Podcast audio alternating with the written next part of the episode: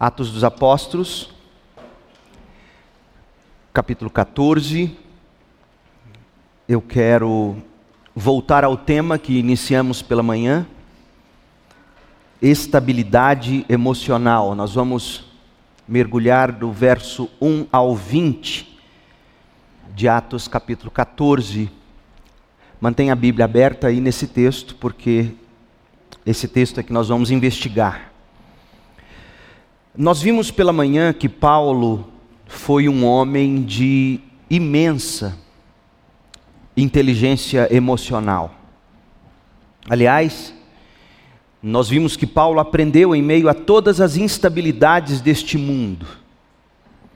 Paulo aprendeu nos altos e baixos da vida. Ele aprendeu a desenvolver a, a estabilidade emocional. Ele fala um pouquinho sobre isso no texto de Filipenses 4, de 11 a 13. E no relato que nós vamos ler de Lucas em Atos 14, de 1 a 20, Paulo vai modelar o que ele aprendeu pela graça, por meio da fé. Ou seja, Paulo vai modelar para nós o manter a estabilidade emocional, a estabilidade emocional necessária durante os altos e baixos da vida. E ele vai fazer isso de um modo a nos ensinar como nós também podemos seguir a Cristo, mantendo a estabilidade emocional em meio a todas as pressões da vida, em meio a todos os medos, em meio a todas as dificuldades. A estabilidade emocional é uma commodity, é um produto da fé raro e muito caro.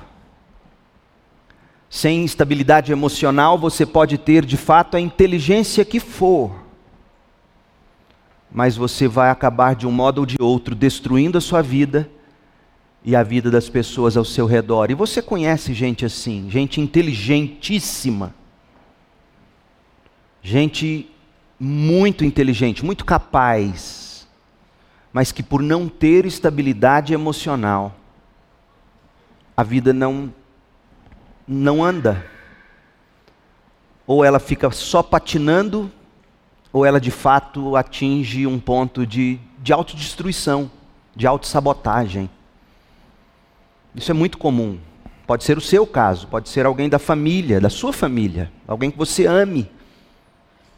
Ao longo desses 24 anos como pastor, eu, eu tenho visto pessoas assim, admiráveis, mas que por não terem estabilidade emocional, arrebentam, amigos, pessoas próximas, pessoas inteligentes, mas que não têm estabilidade emocional.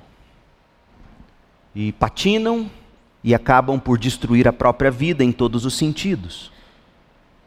A estabilidade emocional é um negócio tão caro, tão, tão importante, que até as indústrias, as empresas, adotam o que nós vimos pela manhã do livro do Daniel Goleman, sobre o título Inteligência Emocional.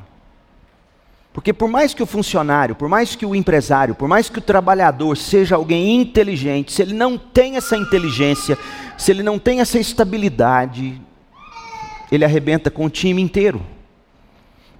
Para você ter uma ideia do quanto esse tema é grande, inteligência emocional, estabilidade emocional, o quanto esse tema é grande, ouça o que um de vocês me escreveu hoje, após o culto da manhã. E a propósito, muito bem escrito seu texto. E é raro ver gente escrevendo tão bem assim, sobretudo no WhatsApp. Pastor, vírgula, boa tarde, exclamação. É assim que escreve. Excelente abordagem sobre o assunto. No meu trabalho como gestor de equipe, há um forte bombardeio para descer garganta abaixo as práticas da inteligência emocional, com constantes treinamentos e aplicações como recurso essencial para os resultados e os resultados não vêm. As frustrações aumentam e o mecanismo desse método persiste e nós recebemos o peso de não alcançar o sucesso esperado. Veja como é grande esse tema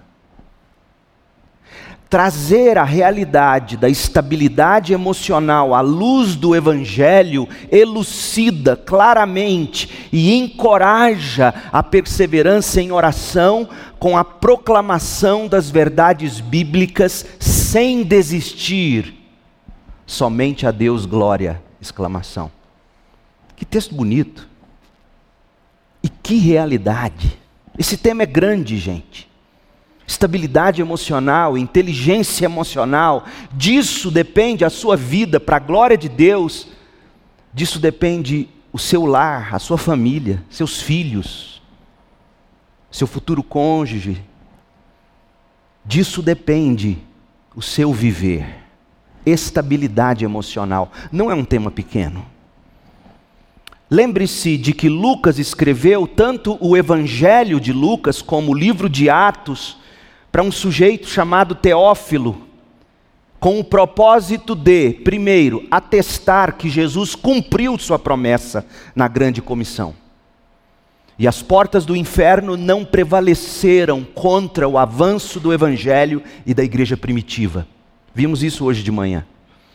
Se você não viu a primeira parte dessa mensagem, você precisa vê-la. Você faz, vai fazer isso durante a semana depois.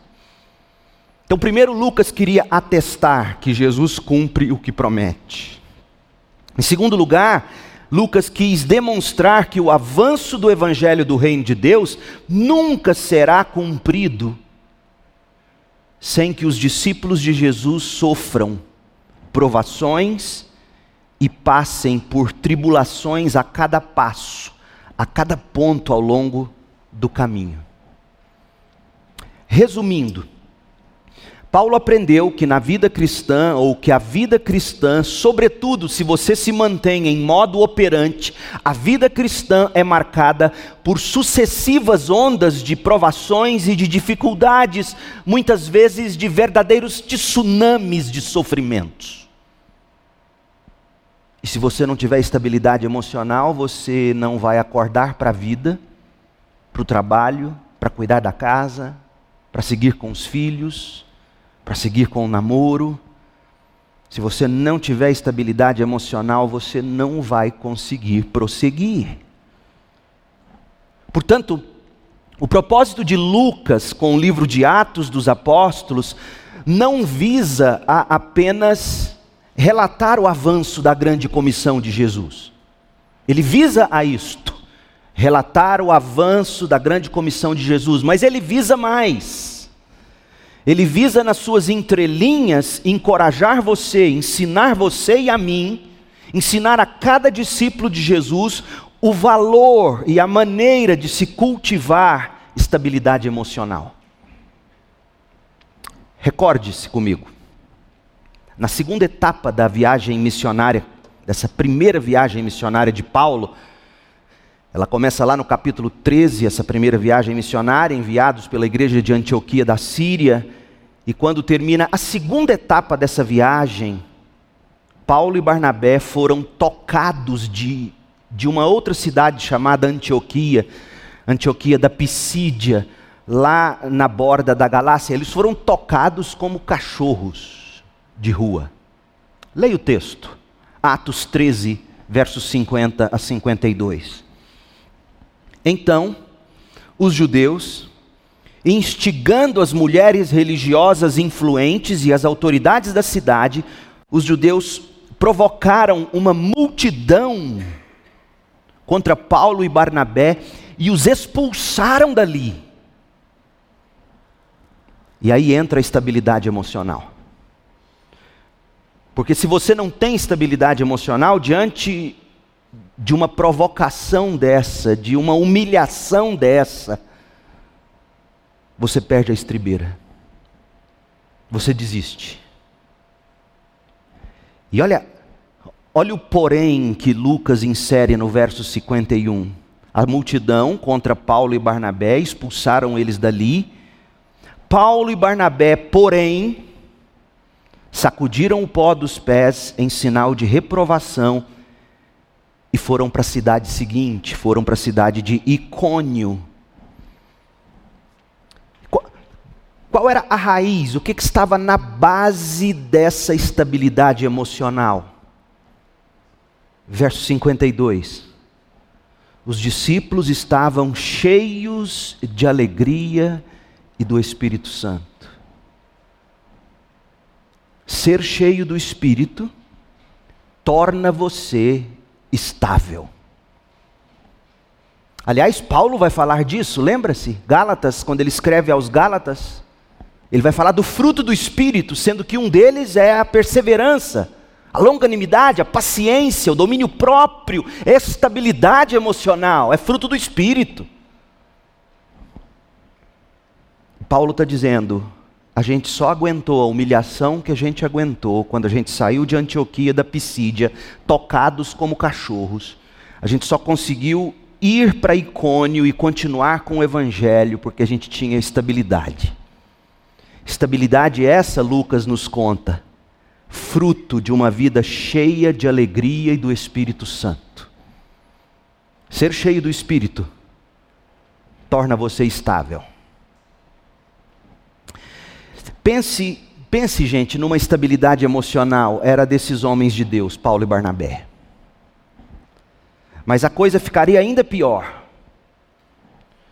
Mas eles manteriam a estabilidade emocional mesmo diante das coisas ainda piores. Vamos ler o texto agora de Atos 14, de 1 a 7, quando eles chegam em Icônio. Nós estudamos esse texto hoje de manhã, por isso eu não vou me delongar nele, mas eu quero ler o texto inteiro agora. Atos 14, de 1 a 7. Lembrem-se de que quanto mais Paulo e Barnabé se aproximavam do ocidente, mais próximos eles chegavam das portas do inferno que iriam resistir o avanço da igreja e do evangelho. E o que nós vamos ver aqui a partir do capítulo 14 é a trama do inferno contra o Evangelho e a igreja. E nesse palco, nós vamos ver Paulo e Barnabé estáveis, sobre a rocha, emocionalmente sadios. Em Icônio, diz Lucas, em Atos 14, verso 1, em Icônio, Paulo e Barnabé também foram à sinagoga judaica e eles falaram de tal modo que muitos creram. Que sermão teria sido esse? O mesmo sermão, provavelmente, que Paulo pregou em Antioquia da Pisídia, que Lucas relatou no capítulo 13, que a gente já estudou. Eles pregaram o Evangelho, eles pregaram a cruz de Cristo, porque era isso que Paulo pregava. Quando ele escreveu aos Coríntios, ele disse: Quando eu estive aí entre vocês, eu decidi nada saber dentre vós senão Jesus Cristo e esse crucificado. Paulo pregou Jesus Cristo de tal modo que muitos creram, tanto judeus como gentios, tanto judeus como gregos, porque a palavra grega para gentios aí que a NVT usa é a palavra helen de Helen, que significa helenismo. O helenismo é, são os gregos, a cultura helênica, a cultura grega. Então Lucas está contando para nós que o evangelho pregado por Paulo e Barnabé, de tal modo que foi poderoso para salvar não só judeus, mas também agora estava salvando gregos. Alguns dos judeus que não creram, porém, verso 2, incitaram os gentios e envenenaram a mente deles contra Paulo e Barnabé. E lembra do que eu disse de manhã? Icônio era uma cidade que, conquanto estivesse sob a jurisdição ou sobre o domínio romano, Icônio conseguiu, por alguma razão, manter sua própria assembleia legislativa eles tinham seus próprios julgamentos, não existia corte de apelação em Icônio, você sendo um cidadão romano, dizer eu apelo a Roma, eu apelo a César para não ir para a pena de morte, por exemplo. Não existia essa possibilidade. Se, os, se a Assembleia Legislativa, se a Suprema Corte da cidade de Icônio decidisse que Paulo e Barnabé devessem, deveriam ser mortos, eles seriam mortos. Mas eles pregaram de tal modo que muitos creram, e ainda assim, os judeus que não creram incitaram os gentios, incitaram os gregos, envenenaram a mente deles. E aqui você está vendo o que aconteceu com Jesus, quando fariseus e herodianos se juntaram, pessoas que não se falavam, pessoas que se odiavam de fato, uniram-se para crucificar Jesus. E você está vendo a mesma coisa aqui, judeu juntando com grego para matar Paulo e Barnabé. E Paulo, cidadão romano, em outras ocasiões, ele apelou a César para não ser morto, porque ele queria levar o evangelho até Roma.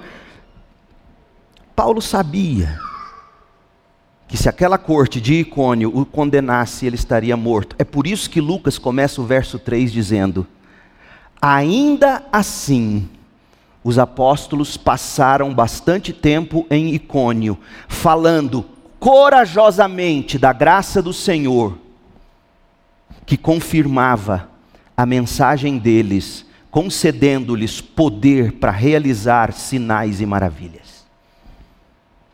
Paulo tinha costas quentes.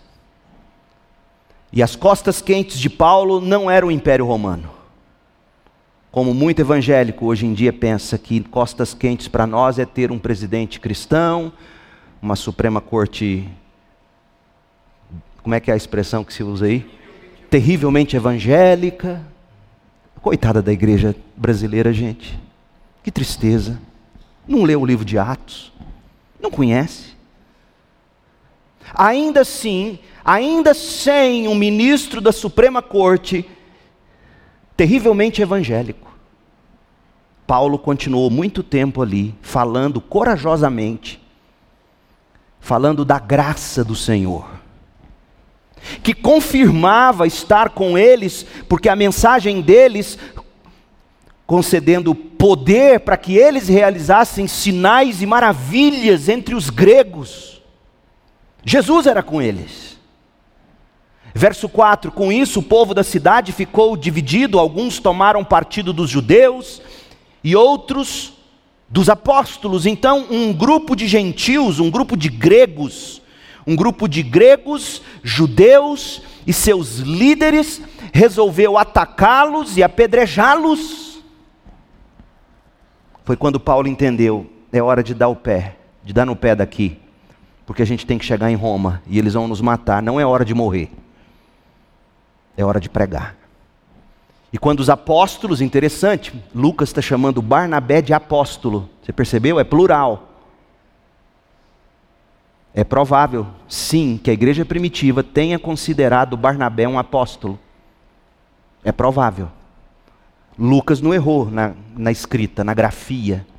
É provável que a igreja encarasse Barnabé como um apóstolo temporão, do mesmo modo que Paulo, porque Lucas está chamando Barnabé e Paulo de apóstolos.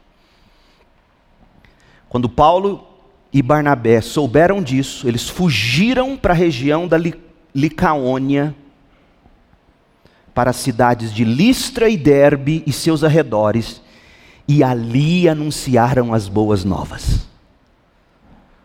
Gente, a graça do Senhor sobre a qual eles pregavam, versículo 3 diz que eles pregavam a graça do Senhor. A graça do Senhor que eles pregavam era a mesma graça que os sustentava, ancorados nessa realidade. E eles se ancoravam na graça de Deus, e isso mantinha Paulo emocionalmente estável ele deixava a cidade, ele fugia da cidade porque ele queria continuar pregando. Mas até quando ele faria isso? Será que ele iria manter a estabilidade emocional? Vamos entrar em Listra, a próxima cidade. Os ventos favoráveis das circunstâncias sopraram a favor quando Paulo e Barnabé chegaram em Icônio. Você viu aí no verso 1, eles falaram de tal modo que muitos creram, tanto judeus como gentios, mas, mas aí vem uma tempestade de ódio que os tocou para a próxima cidade, Listra. E diz o verso 7, que em Listra eles anunciaram as boas novas. Meu Deus, isso aqui é estabilidade emocional ou não, meu povo? Na tormenta, na tormenta, o que que Paulo e Barnabé fizeram? Eles se amarraram ao leme e ao mastro do navio da graça e permaneceram no curso que Deus havia dado a ambos para navegarem no cumprimento da grande comissão de Jesus. Amarraram a vida deles à graça do Senhor. Só que Listra, cidade onde eles entram agora, era bem diferente de Icônio. Icônio já era uma cidade pagã, cheia de gregos.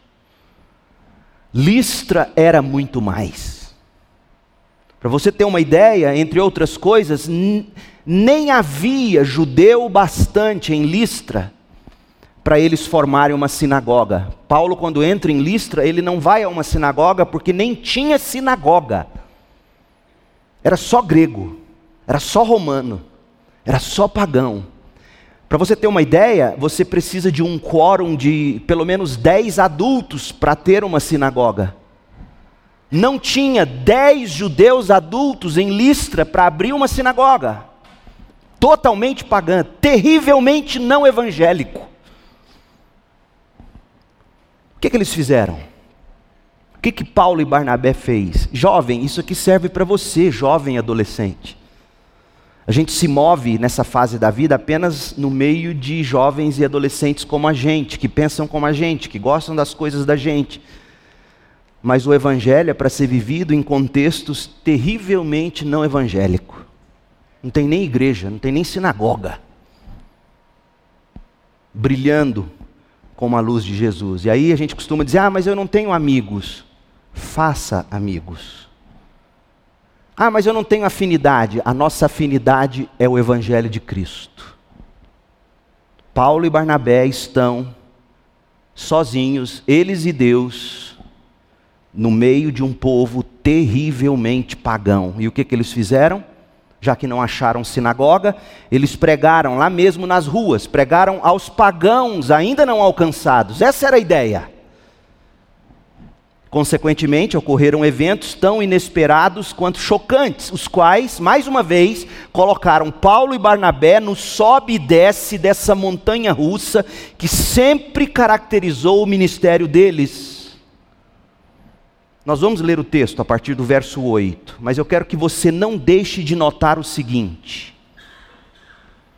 que o mesmo poder de Deus dispensado para salvar os judeus, pelo Evangelho de Cristo lá em Jerusalém, estava à disposição dos missionários Paulo e Barnabé para autentificar, para autenticar o Evangelho e salvar os pagãos em Listra. Sabe como é que a gente sabe disso? Você vai ler a partir do verso 8 e você não pode deixar de notar a semelhança entre a cura do aleijado de nascença às portas do templo de Zeus em Listra a semelhança dessa cura, um, um, aleijado de nascença, à porta do templo de Zeus. Você já leu essa história antes em Atos dos Apóstolos? Foi quando Pedro curou também um aleijado, desde o nascimento, que estava às portas do templo em Jerusalém, em Atos 3, de 1 a 11. Os liberais leem textos como esse, fala, tá vendo? Contradição na Bíblia, repetindo milagre. Não, bobão, não tem nada a ver com isso é um recurso literário, relatando uma verdade. Jesus prometeu estar com eles em Jerusalém, Judéia, Samaria, até os finais, até os confins da terra. E, e ele estava de fato, tanto que até um milagre é semelhante, é um aleijado também, de nascença também, às portas de um templo também. Como que dizendo, o Evangelho é poderoso para salvar crente que eram os judeus, e é poderoso para salvar pagão, que são os gregos, os romanos, Leia o texto comigo, Atos 14, verso 8. Enquanto estavam em Listra, Paulo e Barnabé encontraram um homem com os pés aleijados. Sofria desse problema desde o nascimento e, portanto, nunca tinha andado. Estava sentado e ouvia Paulo pregar. Paulo olhou diretamente para ele, vendo que ele tinha fé para ser curado, disse em alta voz: Levante-se. O homem se levantou de um salto e começou a andar. A multidão, vendo o que Paulo havia feito, gritou no dialeto local. Presta atenção, gente. Que tipo de língua esse povo falava? Será que era grego? Provável também. Lembra quando Paulo fala, eu falo cinco línguas, eu falo. Paulo, de algum modo, entendia inclusive essas línguas, viu? Paulo olhou diretamente para ele, vendo que ele tinha fé para ser curado, disse em alta voz: Levante-se. O homem, se levantando de um salto, começou a andar. A multidão, vendo o que Paulo havia feito, gritou no dialeto local. Como é que Lucas sabia? Porque Lucas colocou em grego, a gente entende, não está aqui um labachúrias, labascantas, não sei das cantas. Eles entenderam o que foi falado naquele dialeto. Dom de línguas? Acho que sim. Acho que sim. Esse dom de línguas existe. Eles entenderam. Os deuses vieram até nós em forma de homens, eles disseram na língua deles. Diz o verso 12: concluíram que Barnabé era o deus grego Zeus e Paulo o deus grego Hermes, pois era Paulo quem proclamava a mensagem. Hermes, palavra grega de onde vem a palavra hermenêutica, interpretação. Paulo interpretava a palavra para eles. Paulo, o deus Hermes, pois era Paulo quem proclamava a mensagem. O sacerdote do templo de Zeus, que ficava na entrada da cidade, trouxe touros e coroas de flores até as portas da cidade, pois ele e a multidão queriam oferecer sacrifícios aos apóstolos.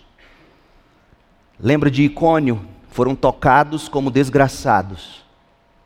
E num primeiro momento, aqui em Listra, são aclamados como deuses. Olha a gangorra da vida. João Calvino, quando ele olha para os sinais e maravilhas que foram realizados em Icônio e Listra, João Calvino associa esses milagres à palavra de Deus, dizendo o seguinte: abre aspas, Deus nunca admite que milagres sejam separados de Sua palavra. Os milagres provenientes de Deus em qualquer época nunca tendem a nenhum outro fim, senão que o Evangelho possa ter sua perfeita e plena autoridade para salvar o pecador. Fecha aspas. Sim, gente, os milagres em Atos autenticaram e ainda autenticam o poder do Evangelho. Mas os milagres também sempre oferecem muitos riscos. Por exemplo, quando Paulo e Barnabé pregaram e realizaram aqueles milagres, sem saber, Paulo e Barnabé despertaram um gigante adormecido das lendas desses povos pagãos. O que levou aquela gente de Listra a achar que Paulo e Barnabé eram deuses. Que lenda era essa? William Barclay explica que em Listra e nos arredores de Listra corria a história de que uma vez, Zeus da mitologia grega e Hermes vieram disfarçados ao mundo. Ninguém lhes dera abrigo, senão dois velhos camponeses, um casal, o Filemon e a Balsis. Finalmente, Filemon e Balsis acolheram Zeus e Hermes. Mas Zeus e Hermes ficaram irados com os habitantes da cidade, exterminou todo mundo, exceto o casal que os acolheu.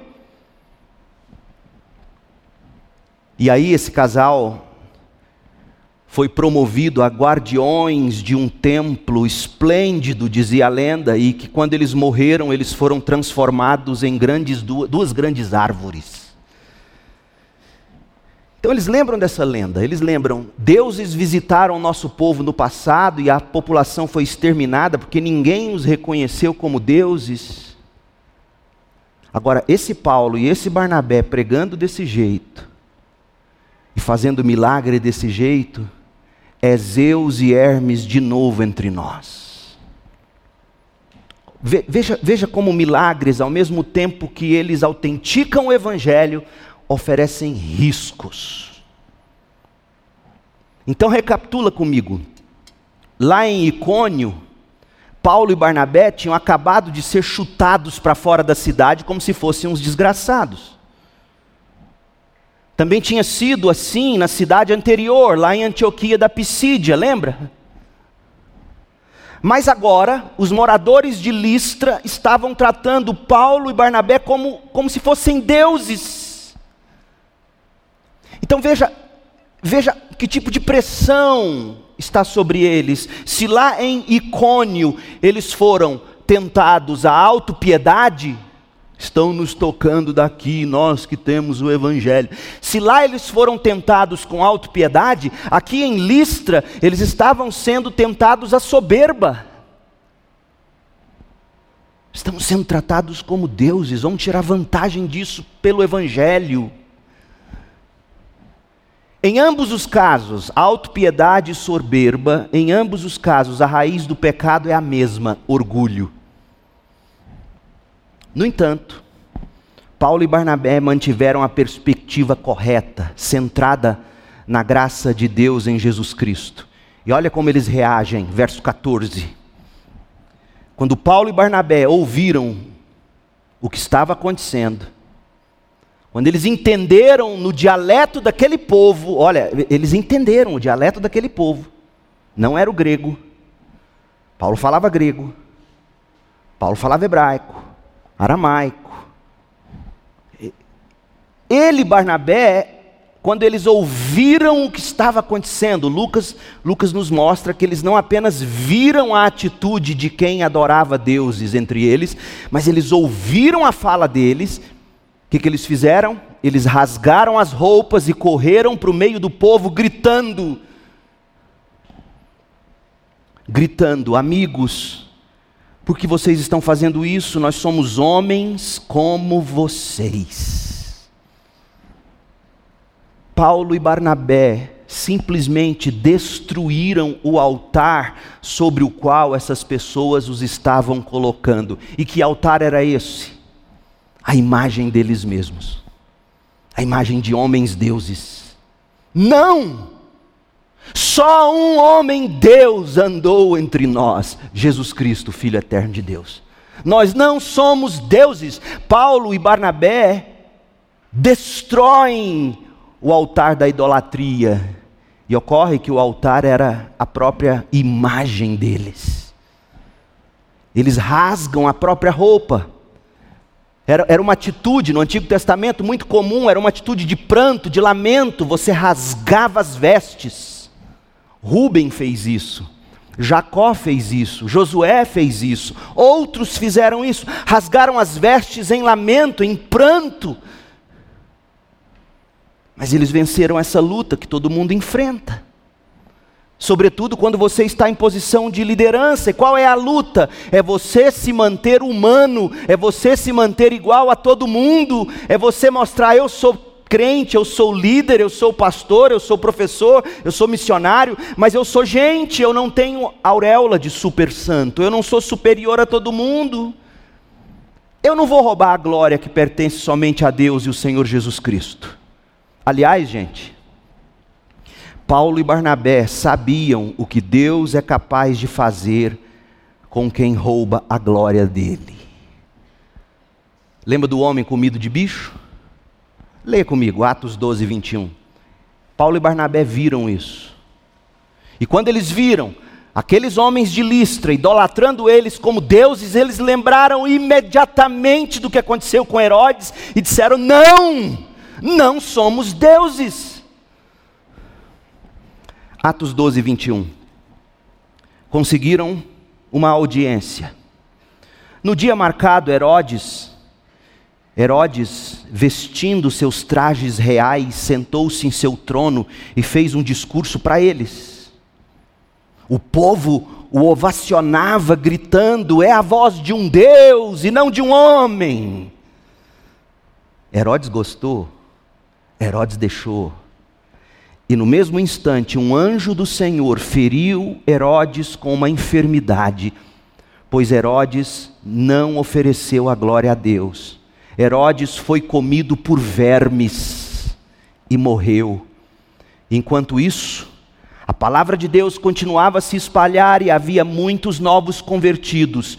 Quando Barnabé e Saulo terminaram sua missão em Jerusalém, voltaram levando consigo João Marcos.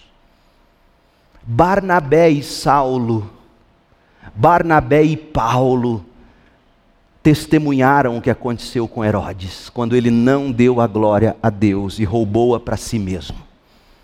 Foi por isso que Paulo e Barnabé simularam aquele estado de angústia e de pranto que está aqui em Atos 14, verso 14, que diz que quando Barnabé e Paulo ouviram o que estava acontecendo, rasgaram as roupas e correram para o meio do povo, gritando: Amigos, porque vocês estão fazendo isso? Nós somos homens como vocês. O temor do Senhor guardou a estabilidade emocional de Paulo e Barnabé.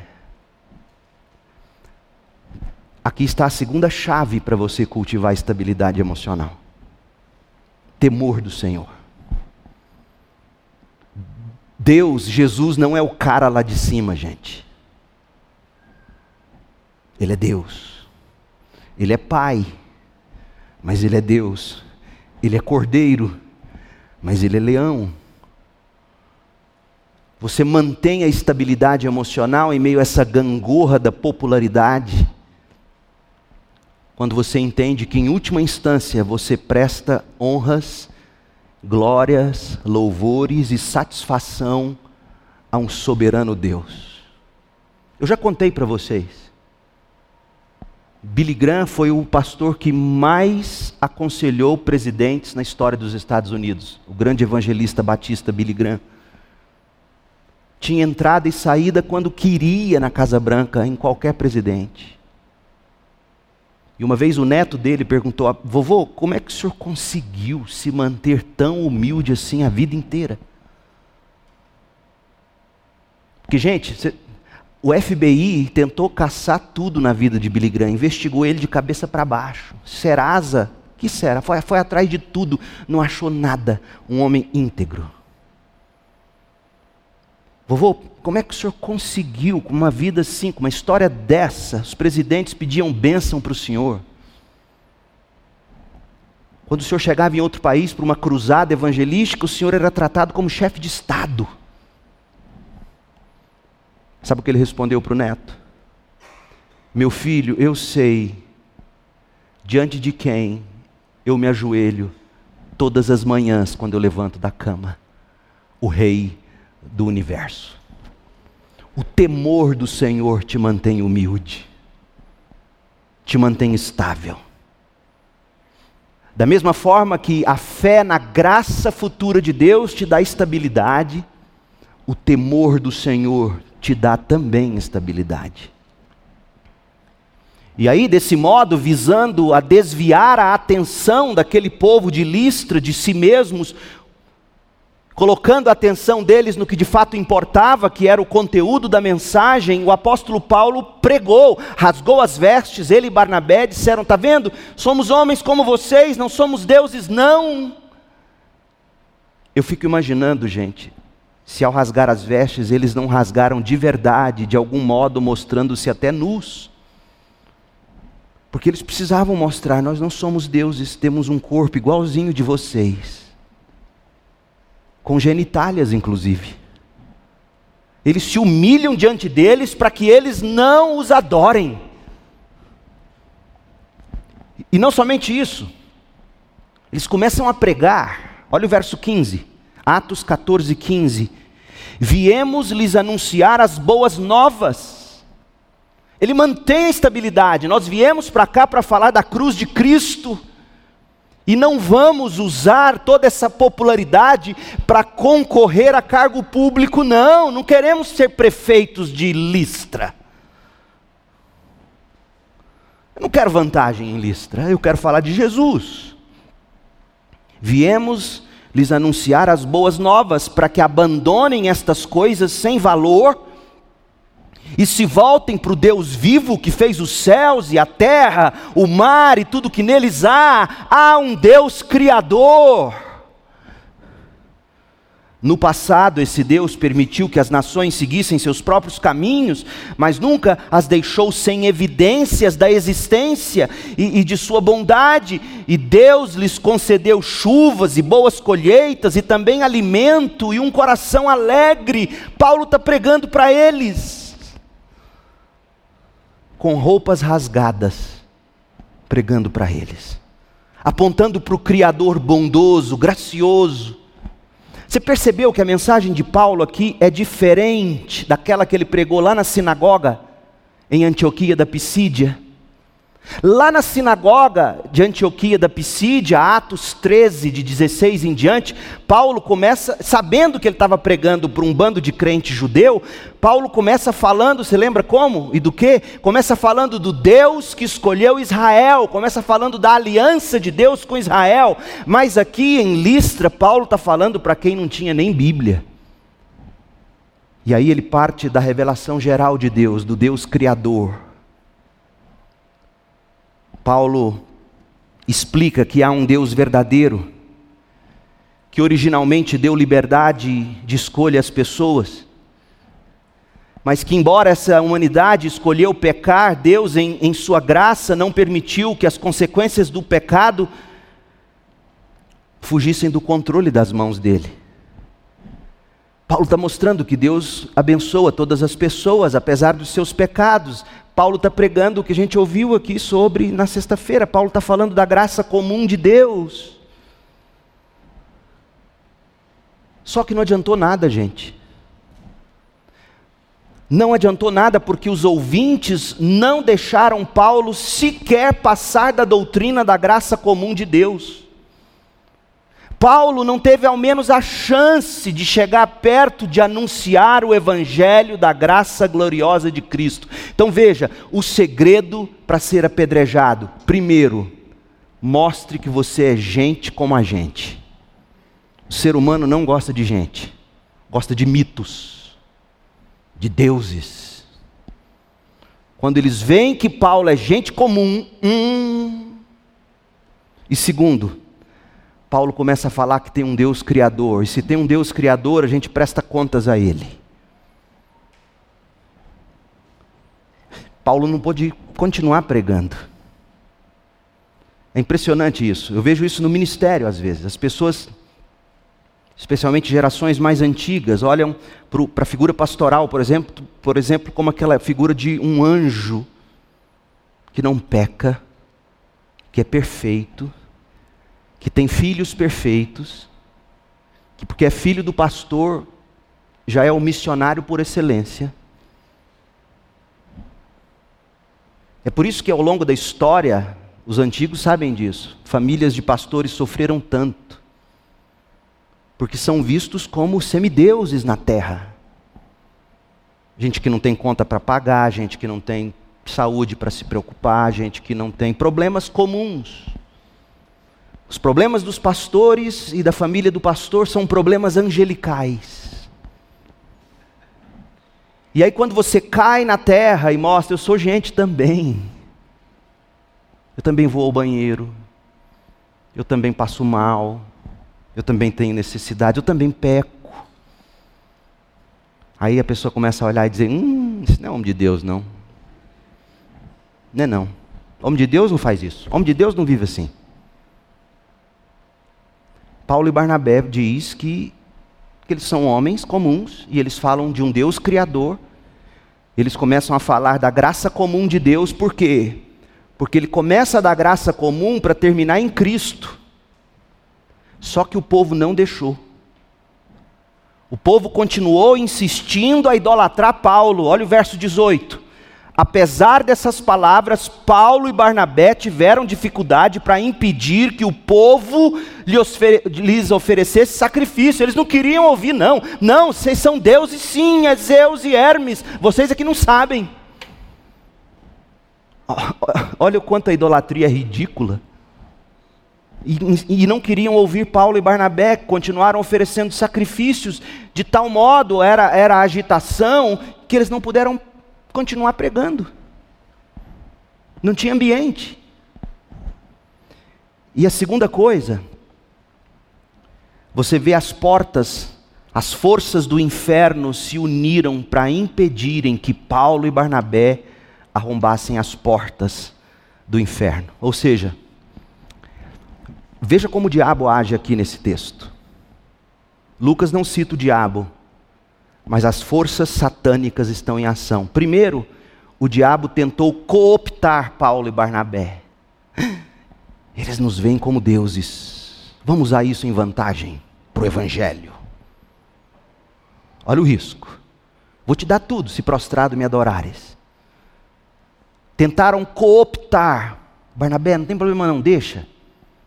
Daqui a pouco eles vão colocar a gente lá na Assembleia Legislativa. Imagina a gente lá dentro. Ô oh, meu povo, a igreja evangélica brasileira não lê a Bíblia, não. Tentaram cooptá-los. E quando viram que não conseguiram, sabe o que eles fizeram? Combateram eles com a máxima crueldade. Num instante, tratados como deuses, no segundo seguinte, chutado e apedrejado como um cachorro sem dono. Olha o verso 19.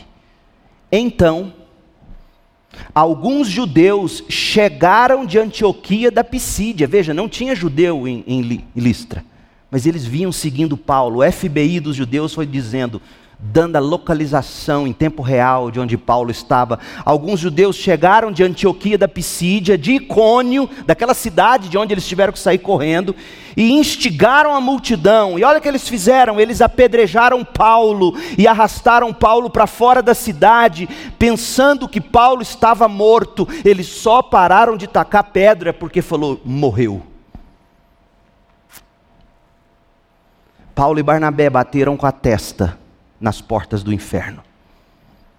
Primeiro eles foram adulados como se fossem deuses, mas na sequência eles foram atacados como se fossem uns desgraçados.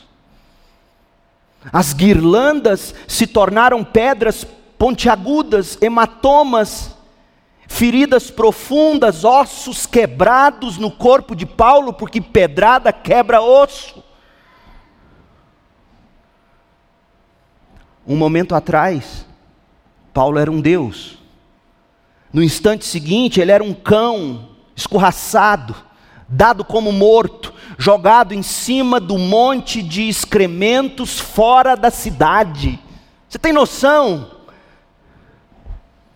E agora você começa a entender, porque Paulo escreve aos Gálatas, para o povo dessa região.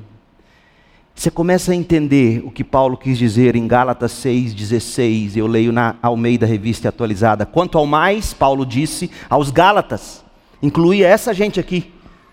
Quanto ao mais, ninguém me moleste, porque eu trago no corpo as marcas de Jesus. As marcas dessas pedradas eu trago no corpo. Eu trago no corpo, como traduziu a NVT, cicatrizes que mostram que eu pertenço a Jesus. Você quer marcar o corpo para Jesus? Tatuagem não vai resolver. Quer marcar o corpo para Jesus? Mostra que você é humano e fale e viva a verdade. Você vai fazer marcas no corpo. Ou melhor, farão marcas no seu corpo. O rosto de Paulo deve ter se desfigurado com tanta pedrada. Eu fiquei imaginando que não deve ter sido por acaso que Paulo tenha recebido. Você sabia que Paulo recebeu o apelido de homem de nariz de tucano, nariz de gancho, nariz de anzol? Ele tinha esse apelido. Documentos antigos falam que ele era um homem de nariz aquilíneo assim. Será que não foi da pedrada que, que quebrou o osso do nariz e de repente colou torto? Pode muito bem ter sido, não tinha cirurgião plástico. Não tinha Albert Einstein em Listra e Paulo não teria plano de saúde para isso. Paulo carregava no corpo as marcas de Cristo. Esse foi o vale mais profundo da vida de Paulo.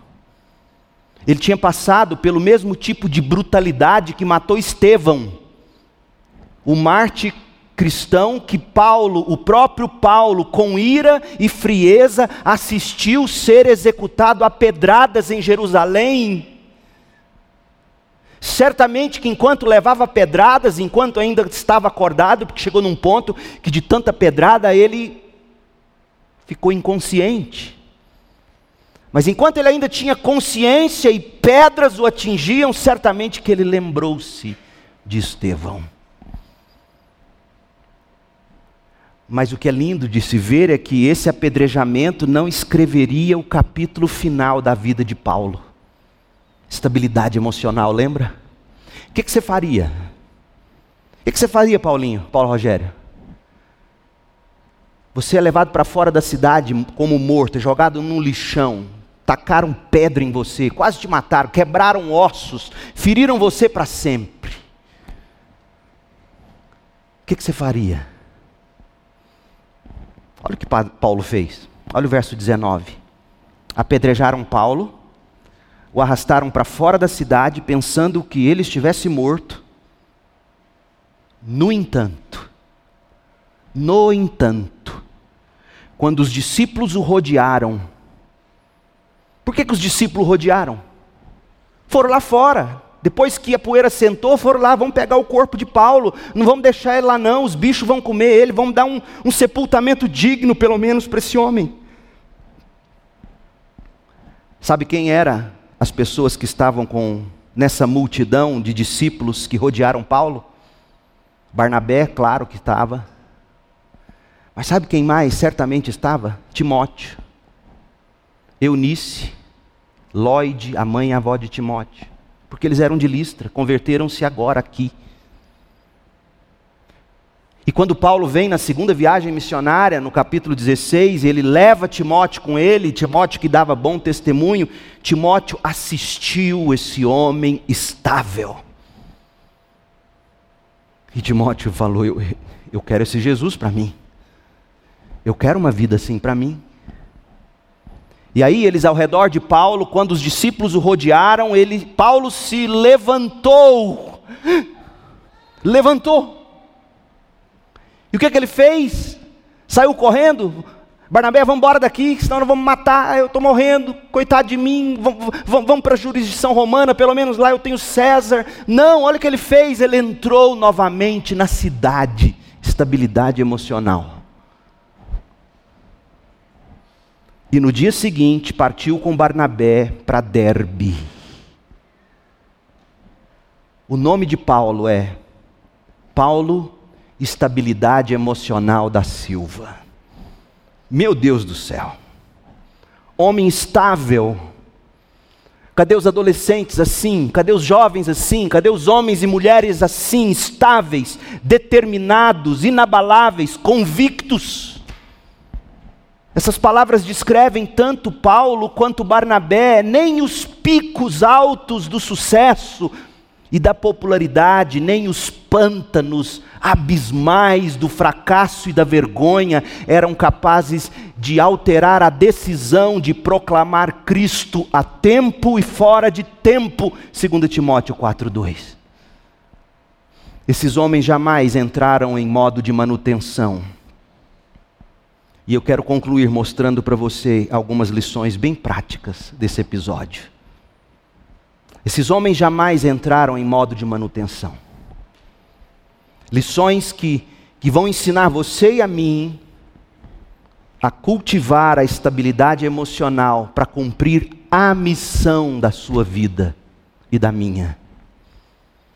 A missão da sua vida, adolescente, jovem, criança, você que já me entende, Deus tem uma missão para você, sabe qual é? Glorificar a Deus, fazendo discípulos. Então virá o fim Essa é a missão. Primeira coisa que você aprende: o fracasso e o desânimo exigem perspectiva e visão. Haverá um fim para os tempos difíceis. Os tempos difíceis vão acabar. Os vales da sombra da morte não são para sempre. Há um fim para os tempos difíceis e sempre há um risco nos tempos deleitosos. O risco da autopromoção.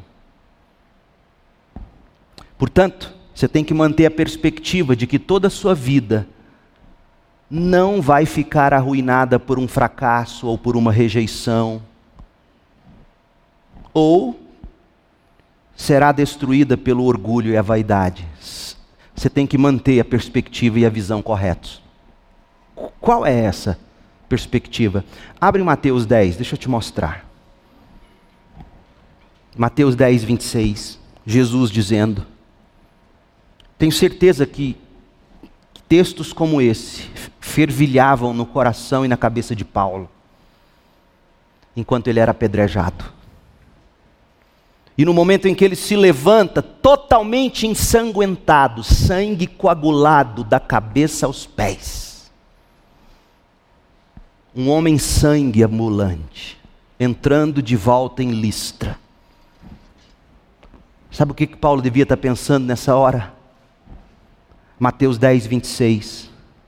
Não tenham medo daqueles que os ameaçam, pois virá o dia em que tudo que está encoberto será revelado, e tudo que é secreto será divulgado. O que agora lhes digo no escuro, anunciem às claras, e o que sussurra em seus ouvidos, proclamem dos telhados. Não tenham medo da enfermidade, da intimidação. Dê nome ao seu medo. Não tenham medo dos que querem matar o corpo, eles não podem tocar na alma. Temam somente a Deus, que pode destruir no inferno tanto a alma como o corpo. Essa é a perspectiva que a gente cultiva para manter a estabilidade.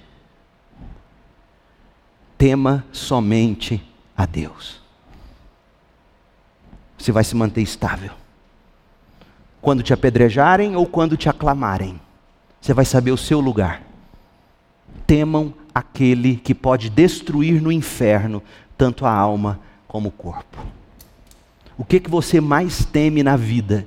Os seus temores causam toda essa instabilidade na sua vida. Os seus temores te controlam, seus temores são seus deuses.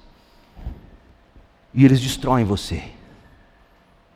E Jesus está dizendo: temam somente a Deus, porque Ele sim mata e destrói o corpo e a alma no inferno. A doutrina do temor do Senhor é um pilar para você fincar seu pé, seus pés na estabilidade emocional. O temor do Senhor te mantém vigoroso.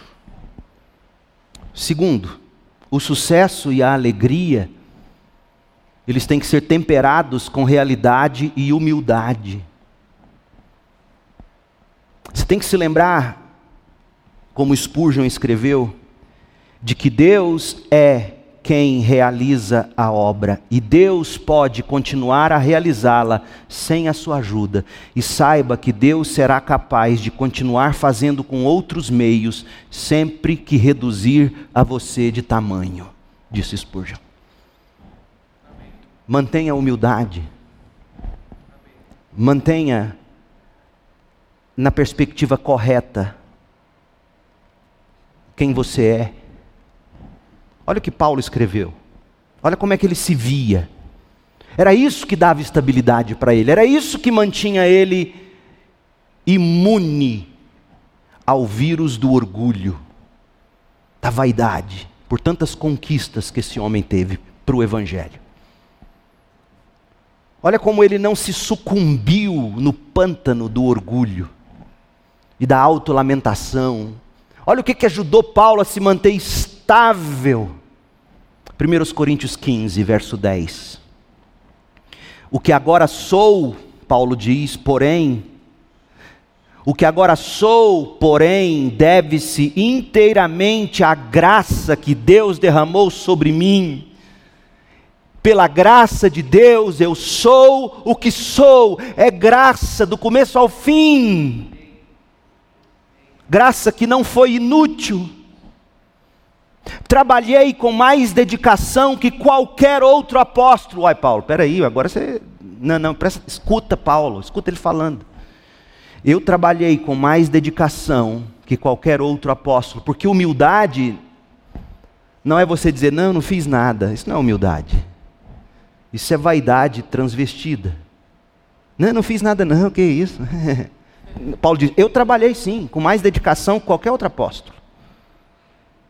Só que eu tenho consciência de que não fui eu, foi Deus que, em Sua graça, operou por meu intermédio. Você é só um vaso, vaso.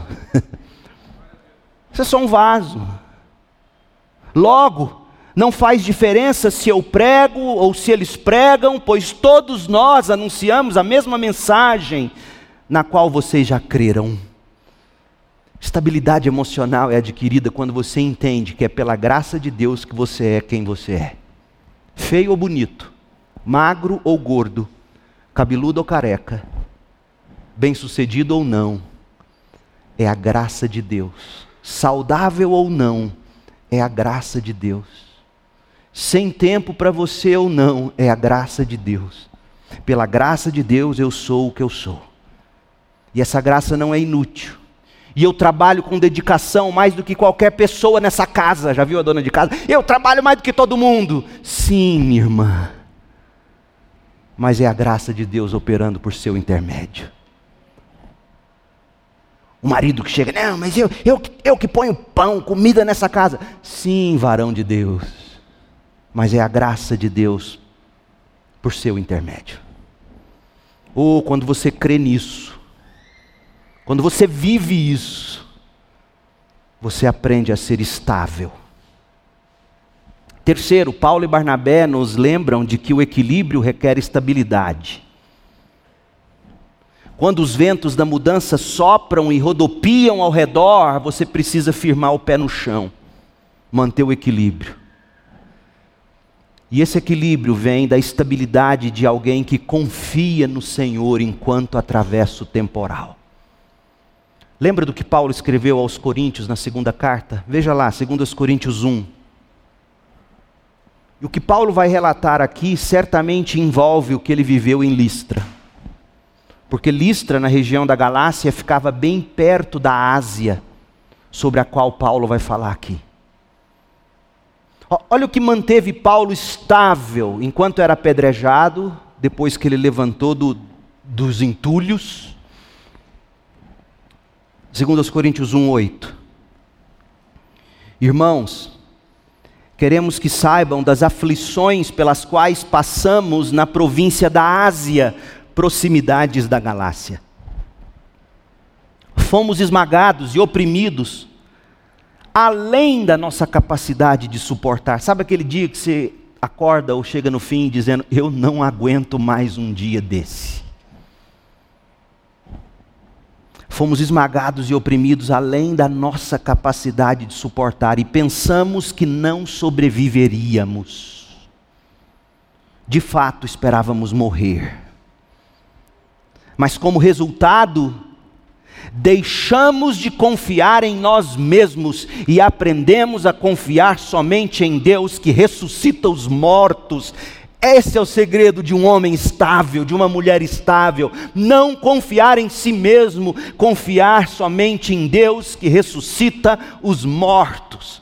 Paulo chegou a pensar: é o fim, agora eu morro, mas não importa, não terá sido em vão. O Senhor me ressuscitará. Foi isso que manteve Paulo estável, que fez ele levantar ali dos entulhos fora da cidade de Listra e voltar para lá e continuar pregando. Verso 10 ainda, 2 Coríntios 1, 10. Ele nos livrou do perigo mortal e nos livrará outra vez. Nele depositamos nossa esperança e Ele continuará a nos livrar. Estabilidade emocional, gente. Commodity rara, cara. Estabilidade emocional, produto básico escasso em nós pecadores, sobretudo nessa época tão volátil em que a gente vive. Como obter a estabilidade emocional, como construí-la, como mantê-la, temendo o Senhor, não os homens. Segundo, enxergando o pico do sucesso pelas lentes da graça de Deus. E terceiro, agarrando-se com fé somente em Deus, quando a gente cai no vale do sofrimento. Estabilidade emocional é algo que se aprende pelas Escrituras, é algo que se colhe como fruto do Espírito. Estabilidade emocional é fruto da caminhada do cristão cheio do Espírito. Olha o que Paulo escreveu aos Gálatas, capítulo 5, verso 22. Mas o Espírito produz este fruto: amor, alegria, paz, paciência, amabilidade, bondade, fidelidade, mansidão, domínio próprio. Estabilidade emocional é fruto do Espírito. Verso 24 de Gálatas 5: Aqueles que pertencem a Cristo Jesus crucificaram as paixões e os desejos da natureza humana, uma vez que vivemos pelo Espírito, sigamos a direção do Espírito em todas as áreas da nossa vida, não nos tornemos orgulhosos. Olha o segredo de Paulo, provocando inveja uns aos outros. Como é que você anda no espírito? Paulo falou disso no capítulo 3 de Gálatas. Você olha para as Escrituras, recebe as Escrituras, crê nas Escrituras e vive com fé o que as Escrituras dizem. Você vai aprender a ter estabilidade emocional. Meu irmão e minha irmã, tema o Senhor, viva pela graça e por meio da fé e pregue o Evangelho, faça discípulos Carregue o estandarte do Evangelho de Jesus. E quanto a você, meu amigo, jamais se esqueça. Não fosse pelo que Paulo e Barnabé passaram, fortalecidos pela graça de Deus, nós não teríamos o Evangelho à sua disposição. E o Evangelho de Paulo era este: Cristo veio para buscar e salvar você do seu estado de perdição. Arrependa-se do seu pecado, creia para a sua salvação eterna e comece a trilhar o caminho da estabilidade emocional, buscando o fruto do Espírito. Arrependa-se, creia na vida e na obra de Cristo na cruz, volte-se para o Deus vivo e cheio de graça e seja salvo. Que o Senhor te abençoe e te guarde. Oremos. Senhor, Deus e Pai, nós suplicamos, suplicamos por, por temor, encha o coração do teu povo de temor, temor do Senhor. Encha o coração do teu povo de fé na graça do Senhor. Encha o coração do teu povo, meu Deus, de fé somente no Senhor e não em si mesmos, e não nas circunstâncias, e não na boa saúde, e não na conta bancária, seja qual for o ídolo. Ó oh Deus, dá-nos a estabilidade de Paulo, homem cheio de temor, cheio de fé. Aliás, é assim que se descreve Barnabé em Atos. O segredo da estabilidade emocional deles está aqui aberto diante de nós, e eu te peço, em nome de Jesus, que nós possamos abraçar esta mensagem de um modo que nos transforme para sempre. E que também haja salvação, fé para salvação hoje à noite.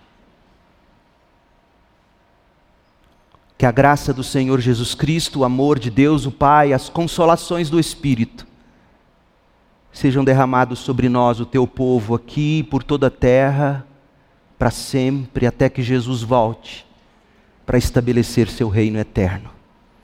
Em nome de Jesus oramos. Amém.